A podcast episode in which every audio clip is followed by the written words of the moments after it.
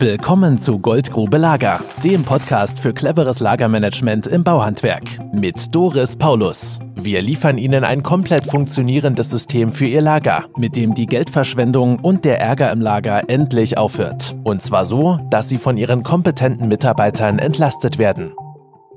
Ich bin Doris Paulus von der Firma Paulus Lager und heute diskutieren wir mal, was wir bei den Lageristen so vorfinden, wenn wir in die Betriebe kommen.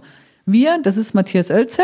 Moin und Miguel Caposti. Hallo. Und ich, Doris Paulus. Also Miguel, du hast gerade schon kurz bevor ich das Mikro angemacht habe, gesagt, abgewertet werden sie eigentlich überall. Was hast du denn schon so erlebt an Umgang mit Lageristen? Ja, in der Regel sind sie halt immer der Depp der Firma, denn äh, egal von welcher Seite, sie bekommen immer den Ärger ab, sind immer der Prellbock, ob es die Monteure sind, weil er das Material nicht passend vorgerichtet hat, nicht genügend Material da war, weil Material fehlt oder halt die Standardsprüche, was macht er den ganzen Tag, ne? hält sich am Besen fest, versteckt sich in der Ecke oder was man halt so immer wieder hört in den Betrieben. Und du, Matthias, hast du Erfreulicheres zu berichten? Nee, leider nein. Also ich mache auch die Erfahrung sehr oft, wenn es einen Lageristen gibt in dem Betrieb, dann wird ja von der Mannschaft, von den Monteuren in der Regel ausgebaut ausgebeutet. Ne, das heißt, die kommen am Nachmittag wieder von ihrer Baustelle, knallen ihre Kiste auf den Boden und erwarten dann, dass der Lagerist den Krempel auseinanderräumt. Heißt auf Deutsch, dass der den Depp macht und den anderen ihren Müll wegräumt. Genau. Ne, also Lagerist ist in der Regel so auf der Ebene eines Helfers im Betrieb angesiedelt ähm, und ja, dem kann man die Arbeit halt vor die Füße schmeißen. Ne? Dafür ist er noch gut genug. Und bei, welche Ebene haben die bei dir so, nach deiner Erfahrung, Miguel? Ja, in der Regel ist es wirklich die unterste Ebene. Der wird nicht wertgeschätzt, muss man einfach sagen, ist der Fußabstreifer und ist halt für alles das tätig, was man selber nicht machen möchte, sozusagen, wo die Monteure keine Lust zu haben, wo sie sich zu schade für sind oder wie auch immer. Ne, Material halt, Müll wegräumen, solche Sachen. Vielleicht sogar mal einen Bulli ausräumen, wenn sie gerade keine Zeit zu haben oder keine Lust. Für all sowas werden die gerne missbraucht. Also ich kann leider auch nicht viel Schöneres erzählen von den Lageristen, die ich so kennengelernt habe. Wenn ich in die Betriebe komme, haben die meistens ganz schlimme Arbeitssituationen. Ich hatte mit Burnout Menschen schon zu tun, die aus der Burnout-Klinik zurückkamen. Ich habe Menschen in den ersten Gesprächen, in den Analysegesprächen kennengelernt, die saßen da und haben mir ganz klar gesagt, ich halte es nicht mehr so aus zu arbeiten. Äh, wenn wir keine Änderung finden, dann gehe ich. Also ich erlebe das auch, dass die Menschen da ganz schlimm drunter leiden. Ja, dazu muss ich allerdings auch sagen, dass es oftmals so ist, dass auch die Inhaber und Geschäftsführer oft die Relevanz oder Wichtigkeit eines richtigen Lageristen erkennen. Das heißt, die Leute, die als Lagerist eingestellt werden, haben von Anfang an automatisch auch die Aufgabe, Autos zu waschen, den Rasen zu mähen, den Hof zu fegen. Die sollen die Materialbestände im Auge behalten im Lager und damit sind die Leute einfach überfordert. Das heißt, du meintest, dass die Geschäftsführung nicht die Relevanz des Lageristen erkennt. Das klang nämlich, als würden sie es erkennen. Richtig. Okay, ja, also das ist so ziemlich das, was ich auch wahrnehme, wenn ich komme. Häufig sind das Menschen, die auch fast nicht Deutsch sprechen können, die keine Materialkenntnisse haben, die also, wenn es geht, wenn ich das Lager betrete, möglichst sich in Luft auflösen und verschwinden, in irgendwelchen dunklen Ecken meistens. Und die Haltung, die man so hört, ist, ja, was macht denn der eigentlich? Wieso soll ich mich drum kümmern als Monteur, dass das Material nachbestellt wird? Soll doch der das machen? Soll der sich doch kümmern? Der ist doch Lagerist, der ist doch dafür da, dass das Material irgendwie durch Zauberei im Lager erscheint und ähm, hängt den ganzen Tag im Lager rum und ja, hält sich am Besen fest. Was machen die Lageristen in den Betrieben, die du kennengelernt hast, Miguel? Ja, oft werden die halt wirklich als unproduktive Mitarbeiter wahrgenommen. Also wirklich abwertend, muss man einfach so sagen, ne, dass sie verursachen halt nur Kosten letzten Endes, so sieht es der Inhaber oft und sind halt wenig produktiv. Und werden dadurch halt auch oft missbraucht für so Sachen wie Hoffegen oder mal Rasenmähen im Winter Schnee schieben oder das sind oft halt so die klassischen Aufgaben, die dann leider innehaben. Ja, und was ich auch schon gesehen habe und kennengelernt habe, dass sie halt Materialbestände kontrollieren sollen. Und dann ärgern sich die anderen drüber, warum es nicht klappt, warum sie morgens nicht genug Material haben, wenn sie losfahren wollen. Also das finde ich ja das Absurdeste überhaupt. Also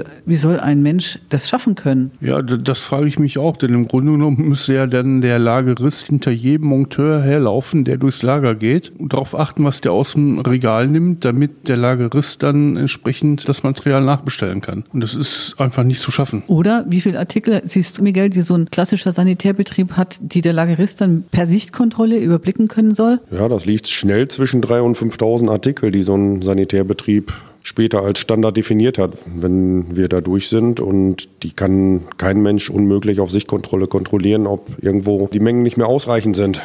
Jetzt ist es aber dann, nachdem wir den Betrieb organisiert haben. Und wie viel Material ist da, bevor wir den Betrieb organisiert haben? Ja, das ist meistens gar nicht zu überschauen, weil auch haufenweise irgendwelche Altbestände und Artikel dazwischen sind, Kommissionsreste, die dazwischen liegen. Die kann man gar nicht überblicken, wie viel Material das denn überhaupt ist. Und bei deinen Betrieben, wenn du das erstmal kennenlernst, Matthias? Ja, wie bei Miguel auch. Ne? Es sind viele Kommissionsreste, bergeweise, bergeweise Altmaterial, alles durcheinander und es gibt überhaupt keinen Überblick im Lager. Und da sind die Lageristen hoffnungslos überfordert. Ja, das letzte Mal, wo ich in einem Betrieb war, wo ich innerlich mit dem Kopf geschüttelt habe, das war ein Betrieb mit 25 Mitarbeitern. Die hatten drei festangestellte Lageristen. Die hatten alles hübsch in diesen hellblauen Kästchen versteckt, das ganze Material. Auf die Anfrage, wie viel Material wohl da ist, meinte der Geschäftsführer 14.000. Artikel. Wie ich den Lageristen gefragt habe, einen von den dreien meinte der auch, ja, 14.000 Artikel, die waren zufällig, hatten wirklich die gleiche Wahrnehmung auch in dem Betrieb. Und ich zweifle doch stark, dass irgendwer weiß, was in diesen hellblauen Kästchen drin war, weil so richtig wirklich beschriftet und zugeordnet und das Material, das dann auch drauf stand, war da nämlich nicht drin. Und in meinen Augen ist es so, dass viele Betriebe erwarten ja von den Lageristen auch, dass sie Material vorkommissionieren für die Monteure. Ja, und das ist dann die Garantie zum täglichen Versagen, ne? weil bei dem Materialbestand kann ja auch kein Mensch mehr vorkommissionieren. Genau, so ist es. Denn äh, woher soll er wissen, erstens, was dieser Monteur aktuell gerade braucht? Er kann ja nicht hell sehen, was auf der Baustelle los ist. Das muss ja erstmal definiert werden, was er überhaupt packen soll. Und daher ist er eigentlich schon zum Scheitern verurteilt von vornherein. Genau, und wenn das Material dann geliefert wird, wird es ja in der Regel auch irgendwo in eine Ecke geschoben. Das heißt, der Lagerist hat überhaupt keine Chance, auftragsbezogen Material vorzurichten, wenn er A keine Info darüber hat, was er vorrichten soll und B, wenn er nicht weiß, wo er es hernehmen soll. Ja, also selbst wenn er die Info hätte, ist das Material einfach nicht da, weil wie soll er dieses Material, das sich in Kommissionsresten verbirgt, wie soll er wissen, was davon Standardmaterial ist, wenn ein ganzer Haufen für Dinge in einem Fach liegt, gemischt fröhlich zwischen Kupfer und Edelstahl? Und da soll er irgendwas vorrichten? Ja, wie denn? Was mich jedes Mal erstaunt, wenn ich in so große Betriebe gehe, ist, dass die Inhaber dem Thema so wenig Wertschätzung entgegenbringen. Ihr nickt alle beide nur noch mit dem Kopf. dass das Lager als äh, unproduktiv und Kostenfresser gesehen wird. In der Industrie ist das Vorproduktion. Da hat es eine ganz, ganz hohe Wertigkeit. Da ist Wareneingangsprüfung eine der wichtigsten Stellen zwischen Lieferant und Fertigung, um arbeitsfähig zu sein. Und im Bauhandwerk, Sanitärhandwerk gilt es so als, naja, überflüssig. Man muss halt das Zeug haben und schau halt schnell weg damit. Und dass das so wenig Wertschätzung findet, dieser Bereich, diese Wareneingangsprüfungen und die Menschen, die damit zu tun haben, das verstehe ich einfach nicht. Ja, oft gibt es ja dann auch noch die Aussage, ne, unsere Lieferanten sind so gut, ne, das passt immer, da brauchen wir gar nicht kontrollieren. Und wenn man dann doch mal tatsächlich hinterher schaut, dann merkt man doch, dass es halt ziemlich viele Teillieferungen, Falschlieferungen gibt oder auch, dass gar nichts geliefert wurde mal an manchen Tagen. Und das fällt in unseren Kunden dann halt oft erst hinterher auf, wenn das halt wirklich auch geprüft wird. Dann merken die erst, wie oft diese Fehler überhaupt auftreten. Und was sie dafür bezahlen. Genau, das sehe ich auch so. Ein Handwerker hat in der Regel nicht den Überblick darüber, was für Prozesse in der Industrie notwendig sind, damit das mit dem Material da überhaupt klappt. Das das ist das Problem, das fehlende Wissen. Und wenn wir mit unseren Prozessen kommen, erst dann hat ein Lagerist eigentlich die Chance, ein Lager auch dementsprechend zu verwalten und den Überblick über das Ganze zu haben. Ja, also das ist wie ein blinder Fleck, habe ich manchmal den Eindruck. Und schlimm finde ich persönlich für die Menschen, die als Lageristen arbeiten, dass das tägliche Versagen als Mensch sichergestellt ist. Mit dem, was sie tun sollen, können sie nur versagen. Sie können den Materialstamm nicht überwachen. Sichtkontrolle mit mehreren tausend Artikeln ist unmöglich, was noch niemand sich überlegt hat. Ich verstehe das zwar nicht, aber okay. Und als nächstes, die können auch nicht vorkommissionieren, weil wie sollen sie das tun? Welche Informationen, welches Material sollten sie dafür haben? Und das nächste ist, dass sie in der Betriebshierarchie überhaupt niemanden haben, der ihnen vorgesetzt ist, der sie auch schützt vor den, hoffe ich, vor den heftigen Konflikten mit anderen Mitarbeitern. Das finde ich persönlich ganz schlimm, weil diese Menschen wirklich sehr leiden. Habt ihr das auch schon gesehen? Ja, oft sind die Lageristen wirklich ziemlich, stehen die alleine auf verlorenem Posten. Seltsam, oder?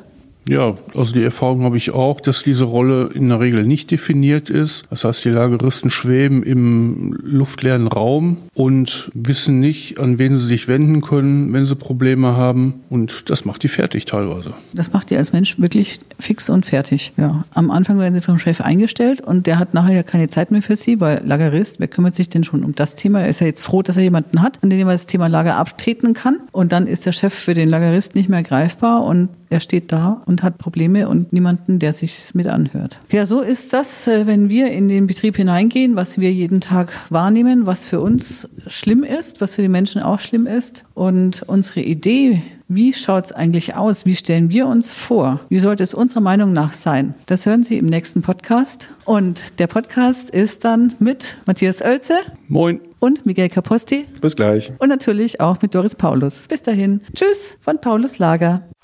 Wenn Sie mehr wissen wollen, melden Sie sich. Gehen Sie bitte auf die www.paulus-lager.de und schauen Sie sich das Erklärvideo an.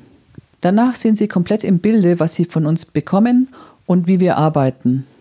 Füllen Sie bitte den Fragebogen aus, mit dem ich mich auf unser Telefonat vorbereiten kann, und tragen Sie sich einen Termin in meinem Kalender ein, der auch zu Ihrem Kalender passt. Also bis nachher. Das war Goldgrube Lager. Wenn Sie mehr wissen wollen, melden Sie sich heute noch für ein Infogespräch.